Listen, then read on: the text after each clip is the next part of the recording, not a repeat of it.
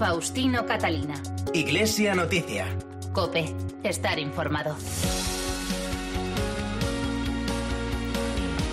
Saludos amigos, muy buenos días en este primer día y primer domingo del mes de marzo y a esta hora en la que llega el tiempo para contarles en los próximos minutos los principales asuntos en la actualidad eclesial de estas jornadas. Será como siempre hasta las 9 de la mañana con la transmisión de la Santa Misa desde Toledo.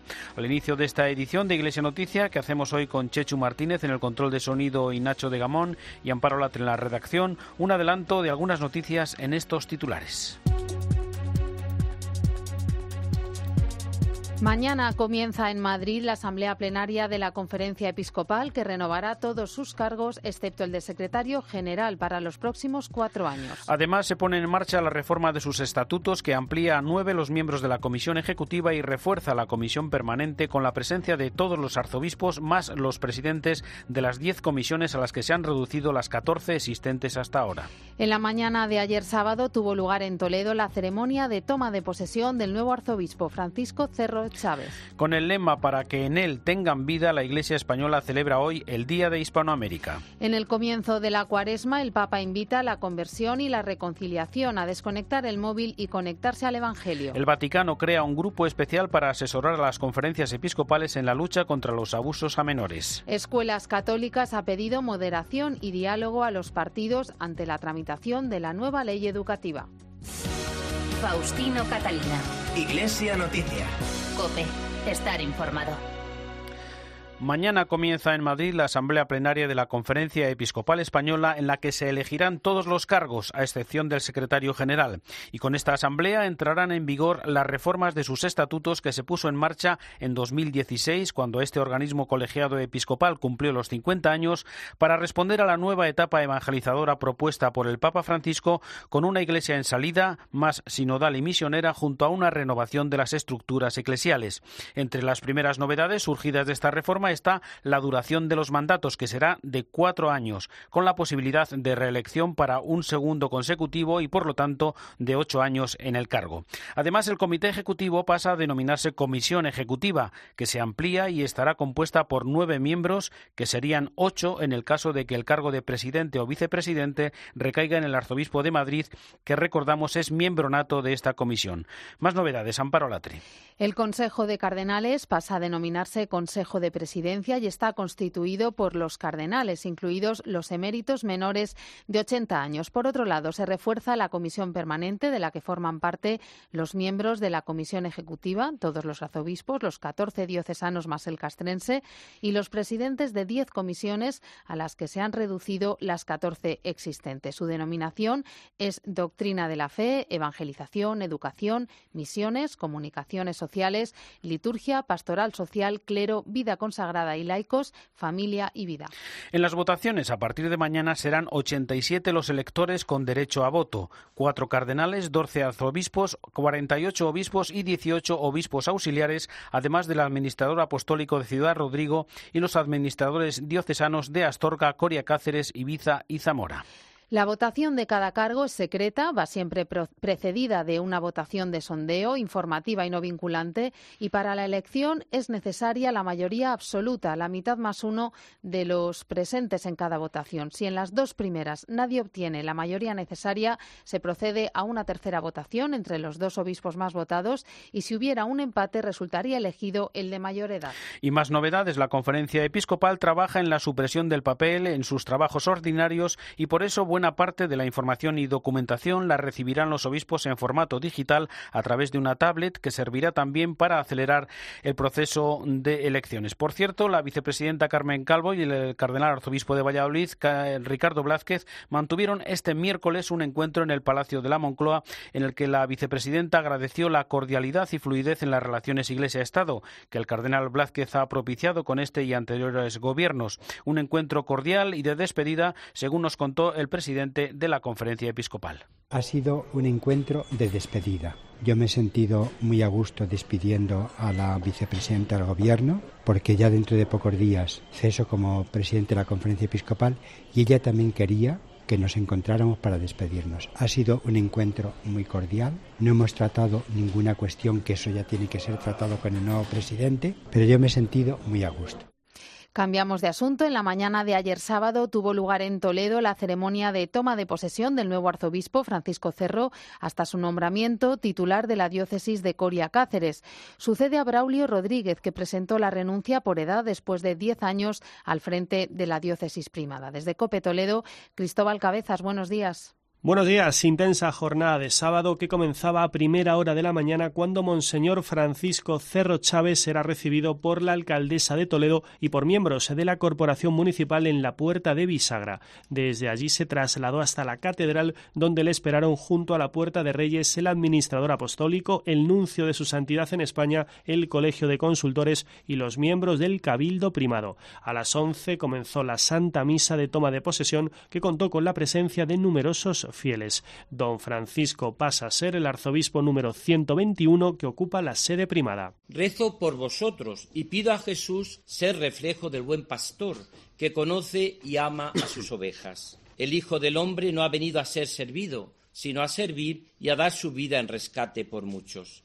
Nacido en Malpartida de Cáceres en 1957, fue ordenado sacerdote precisamente aquí en Toledo en el año 1981. Desde 1989 trabajó pastoralmente en Valladolid. En 2007 fue nombrado obispo de la diócesis de Coria Cáceres y desde ayer es el nuevo arzobispo de la archidiócesis de Toledo. Por cierto, ayer por la tarde tuvo su primer acto en Toledo capital con su presencia en la quinta fiesta por la mujer y la vida. Hoy se celebra el Día de Hispanoamérica, una jornada que reconoce la especial vinculación que une a la Iglesia española con las iglesias locales de América Latina. Organizada por la Conferencia Episcopal, en esta jornada se recuerda a todos los misioneros en aquellas tierras. Recordamos que la mitad de los misioneros españoles están allí, y en especial a los sacerdotes diocesanos que se marcharon a aquellas misiones a través de la obra de cooperación sacerdotal hispanoamericana. El arzobispo de Pamplona, Francisco Pérez, es el presidente de la Comisión Episcopal de Misiones. América tiene una, por así decir, religiosidad gracias a los a los misioneros españoles, no porque seamos mejor que nadie, pero sí que es verdad que todo aquel momento en el que se enviaron cantidad de, de, religiosos, de religiosas sobre todo y de sacerdotes, han, han hecho, bueno, que, que la religiosidad popular se, se note ahora cuando vuelven. Por ejemplo, aquí tenemos ecuatorianos, ecuatorianos, y yo cuántas veces he estado con ellos, con 500 o 1000, en la Virgen del Quinche, por ejemplo. Y, y, es impresionante cuando ellos te dicen, no, si esto lo recibimos de nuestros abuelos y de nuestros padres, y la culpa la tienen los misioneros españoles. Entonces a uno pues se le ensancha el corazón, no de orgullo, pero sí de, de agradecimiento a Dios porque ha dado esta cualidad y este carisma a nuestra Iglesia de España.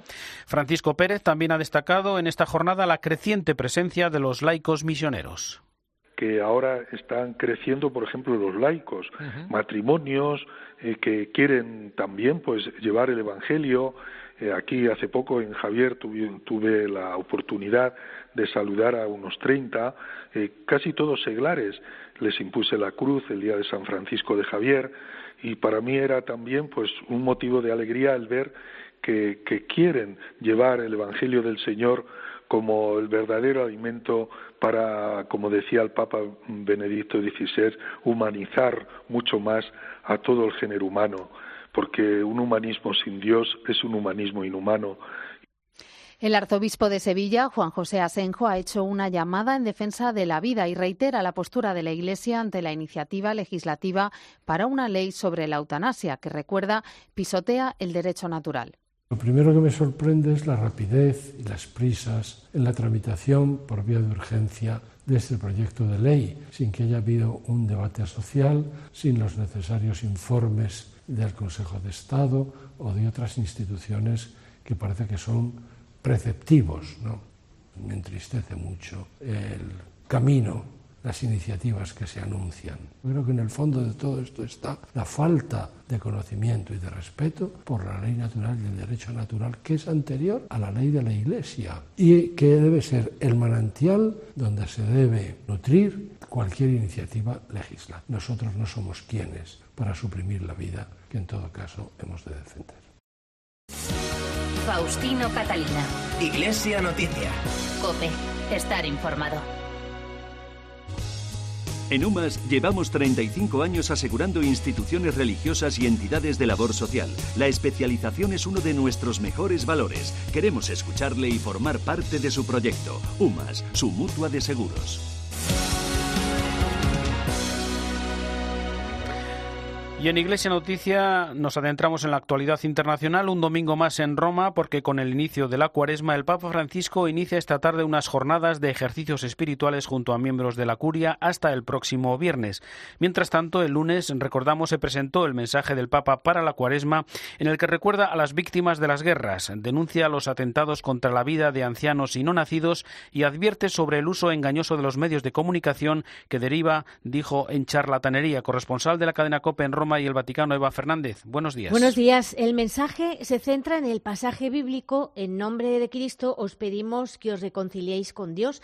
Es un texto repleto de consejos pastorales en el que Francisco invita a la conversión y al diálogo personal con Dios y a la caridad, deteniéndose en la contemplación de las llagas de Cristo crucificado presentes en las numerosas víctimas inocentes de las guerras, de los abusos contra la vida tanto del no nacido como del anciano. Es la cuaresma, un periodo de gracia, recordaba Francisco que hay que aprovechar para reconciliarse con Dios y compartir los bienes mediante la limosna. El Papa anima también a sacudir nuestra modorra y a emprender un camino de generosidad y advierte, como decías, que el uso engañoso de los medios de comunicación puede derivar en charlatanería vacía y superficial. En este mensaje, el Papa sugiere incluso considerar las diferencias que la distribución de la riqueza y la forma de entender la economía puede afectar a la humanidad, recordando que el próximo mes de marzo ha convocado en Asís a los jóvenes economistas y empresarios con el objetivo de contribuir a diseñar una economía más justa e inclusiva que la actual. Mientras el Vaticano tomaba medidas preventivas ante el avance del coronavirus, el Papa celebró el miércoles la audiencia general y por la tarde la tradicional procesión, misa e imposición de la ceniza.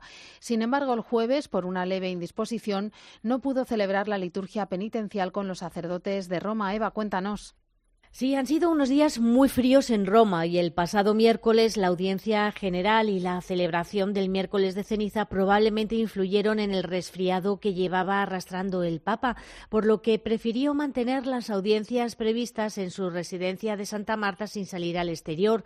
En su habitual catequesis de los miércoles nos recordaba que la cuaresma es tiempo para hacer el silencio en el corazón, desconectando del teléfono y la televisión y renunciando al espíritu crítico para dar espacio a Dios y leer más las Sagradas Escrituras. Pidamos al Señor que nos ayude a entrar en el desierto cuaresmal, que lo sepamos recorrer a través de la oración, el ayuno y las obras de misericordia, para que podamos gustar la Pascua, la fuerza del amor de Dios que hace florecer los desiertos de nuestra vida. Al finalizar la audiencia también mostró su cercanía a los enfermos con el coronavirus. Deseo mostrar de nuevo mi cercanía a los enfermos por el coronavirus y a todos los trabajadores sanitarios que los cuidan, también a las autoridades civiles y a quienes se esfuerzan por asistir a los pacientes y frenar el contagio. A primera hora de la tarde del pasado miércoles se trasladó al Monte Aventino de Roma para celebrar la liturgia de las estaciones y la procesión penitencial hasta la Basílica de Santa Sabina, una tradición que llevan celebrando los papas desde hace nada menos que 16 siglos, con la que se inicia la cuaresma y que recibe el nombre de liturgia de las estaciones. Durante la homilía nos advirtió sobre el polvo que ensucia nuestra vida y empaña el amor. ¿Cuánto polvo hay en nuestras relaciones? Miremos en nuestra casa, en nuestras familias, cuántos litigios, cuánta incapacidad para calmar los conflictos. Qué difícil es disculparse, perdonar, comenzar de nuevo. Incluso en la iglesia, la casa de Dios, hemos dejado que se deposite el polvo, el polvo de la mundanidad. De la mundanidad. Francisco fue el primero en recibir las cenizas sobre su cabeza y luego él mismo las impuso a los demás, incluyendo a los frailes dominicos que viven en la basílica. Y recordamos, Eva, algunas noticias más de esta semana, como la presentación de la Cléricas Cup, la Liga de Campeones de Fútbol del Vaticano, un congreso sobre inteligencia artificial o la creación de un grupo especial para asesorar a las conferencias episcopales del mundo en la lucha contra los abusos a menores. Recordamos, un año después de la celebración de la cumbre en el Vaticano. Todas estas iniciativas son una muestra de la actividad incansable que se vive en el Vaticano. De especial relevancia ha sido la convocatoria de la Pontificia Academia para la Vida, que ha conseguido reunir a los gigantes del mundo de la tecnología y de la informática para profundizar en las implicaciones éticas de la inteligencia artificial. Hasta el Vaticano han acudido expertos en campos de la salud, la defensa y las finanzas. Monseñor Vincenzo Paglia es el presidente de la Academia Pontificia para la Vida. La Academia la Academia afronta esta responsabilidad porque la innovación tecnológica desafía al mundo entero. Por eso queremos ofrecer nuestra contribución a la defensa de la vida humana, sabiendo que la inteligencia humana está por encima de la inteligencia artificial. El Vaticano, por este motivo, una vez más intenta ser útil a la comunidad humana. El encuentro incluyó la firma de una declaración de intenciones del Vaticano con grandes de la tecnología para impulsar la ética en la inteligencia artificial, un compromiso en el que las organizaciones participantes apostaron por adoptar comportamientos éticos en el día a día. Y efectivamente, a lo largo de este año se ha trabajado sin descanso para ayudar a las conferencias episcopales de todo el mundo a poner en marcha las propuestas que se plantearon durante aquella histórica cumbre. Entre ellas se encuentran las reuniones mensuales que la Secretaría de Estado ha mantenido con los prefectos de los dicasterios interesados y diversos expertos. Y, por supuesto, los documentos papales como Vos Estis Lux Mundi. Para que todas estas ayudas sean más eficaces, también se han presentado los grupos de trabajo que orientarán a las conferencias episcopales de todo el mundo en la preparación y actualización de las directrices sobre la protección de los menores y las iniciativas puestas en marcha para reforzar la prevención y la lucha contra los abusos. Gracias, Eva. En su comentario desde Roma, el colaborador de Iglesia Noticia, Antonio Pelayo, analiza los mensajes principales que el Papa Francisco dejó el pasado domingo en la clausura de la cumbre de Bari. Buenos días, Antonio. Buenos días. No es la primera ni será la última vez que la actualidad mundial sobrecargada de noticias ignore o minusvalore un acto del Papa. Ha vuelto a ocurrir con el encuentro que el pasado domingo Francisco protagonizó con un centenar de obispos provenientes de los países ribereños del Mediterráneo. El tema de la reunión Mediterráneo Frontera de Paz quería ser una invitación a trabajar para que el llamado Mare Nostrum deje de ser escenario de enfrentamientos bélicos y cementerio para muchos de los que huyen de las guerras, el hambre o las catástrofes climáticas. Bergoglio hizo una condena sin paliativos de la guerra que definió como una locura, un sinsentido al que no podemos resignarnos ni considerarla como una forma ineludible para regular las divergencias y los intereses opuestos, y fue especialmente duro con los políticos que pregonan la paz y luego venden armas a los países en guerra. Es, dijo, una gran hipocresía. En otro momento de su discurso, refiriéndose a la hospitalidad y la integración, llegó a reconocer que le produce miedo cuando escucho los discursos de algunos líderes de las nuevas formas de populismo que me hacen recordar discursos que sembraban odio y miedo en la década de los años 30 del pasado siglo. Es decir, fenómenos como el fascismo y el nazismo de tan trágica memoria y que hoy algunos intentan reconstruir. Pero Bergoglio no se limitó a condenar, recalcó que para los que creen en el Evangelio, el diálogo no solo tiene un valor antropológico, sino también teológico, recordando el documento sobre la fraternidad humana firmado en Abu Dhabi, afirmó que las religiones deben recorrer juntas los caminos del diálogo respetuoso, de la solidaridad mutua y de la búsqueda de la unidad. Desde Roma les ha hablado Antonio Pelayo. Faustino Catalina. Iglesia Noticia. Cope. Estar informado. Y en Iglesia Noticia, más asuntos de la actualidad. Aquí en España, Escuelas Católicas ha pedido moderación, diálogo y sensatez a todos los partidos ante la tramitación parlamentaria de la nueva ley educativa. Tras la entrevista que mantuvieron con la, ministra de Educación, Isabel Celá, el secretario general de Escuelas Católicas, José María Alvira, ha pedido que la nueva ley tenga en cuenta la libertad de enseñanza y el protagonismo de los padres en la educación de sus hijos. A nosotros nos parece que la crítica que se hace a la LONCE, que nosotros en parte compartimos, nosotros pues hemos, sido bastante críticos con esa ley, pero esa crítica a la LONCE no puede servir de pretexto para endurecer, eh, digamos, la, ley en la línea, tender a, planificar, a estatalizar un poco más la enseñanza. La LONCE es una ley que se puede, francamente, mejorable, pero no puede ser la excusa, como digo, para recortar pues libertades y facilidades las normales a la escuela concertada. La Universidad Católica de Murcia ha celebrado esta semana una nueva edición de sus jornadas internacionales de caridad y voluntariado.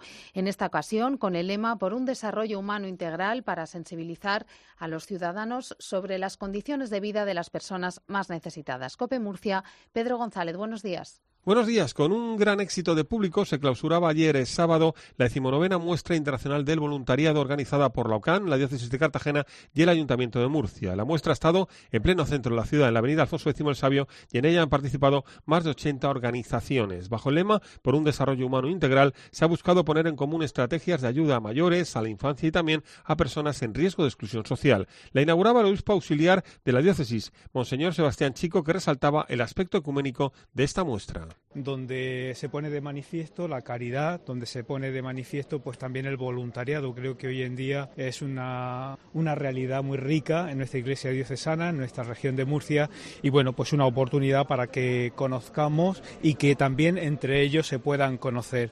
Y también incluso pues esa dimensión que tiene esta semana sobre el ecumenismo, de vivir eh, esa colaboración conjunta dentro de las distintas confesiones de fe. La muestra se ha complementado con mesas redondas, diálogos ecuménicos y muestras de folclore internacional que han tenido lugar en la propia sede de la UCAM.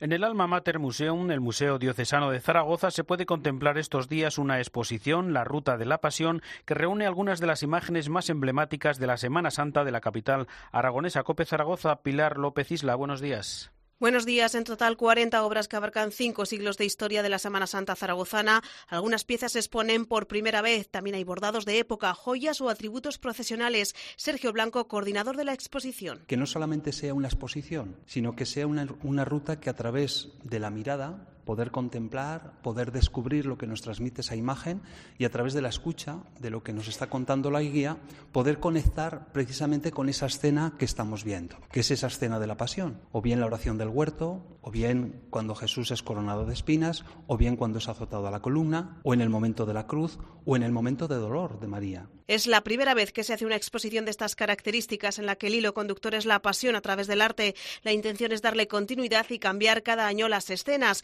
La exposición estará hasta el 3 de abril de forma paralela. Se han organizado dos conferencias y el 26 de marzo a las 8 de la tarde habrá un concierto del coro brauliano del seminario. Y no dejamos la capital aragonesa porque allí se ha puesto en marcha una mesa por la hospitalidad, como nos cuenta Enrique Pérez. Buenos días. Buenos días, así es. El Arzobispado de Zaragoza ha puesto en marcha con motivo del inicio de la cuaresma esta Mesa por la Hospitalidad en colaboración con el Ayuntamiento de la capital para acoger a migrantes y a refugiados hasta que normalicen su situación y realicen la tramitación administrativa de su documentación. Según ha explicado Monseñor Vicente Jiménez, el Arzobispo de Zaragoza, el objetivo es que la cuaresma no se quede solo en el intimismo de la oración, sino también abrir las manos, el corazón y las casas a estas personas. Para ello, el Arzobispado ha habilitado pisos, viviendas parroquiales, incluso algún departamento del Colegio Santo Domingo de Silos de la capital aragonesa. Una medida similar ha puesto en marcha la Archidiócesis de Madrid. Ya se benefician de esta medida en la actualidad en Zaragoza más de 20 personas, algunos de ellos niños y personas con discapacidad. El cardenal Ricardo Blázquez, arzobispo de Valladolid, presidió el miércoles en Madrid el acto de presentación del libro La voz que aún resuena, en el que los dominicos Salustiano Mateos y José Antonio Solórzano ofrecen una biografía del padre José Luis Gago. Nos lo cuenta Nacho de Gamón. Buenos días.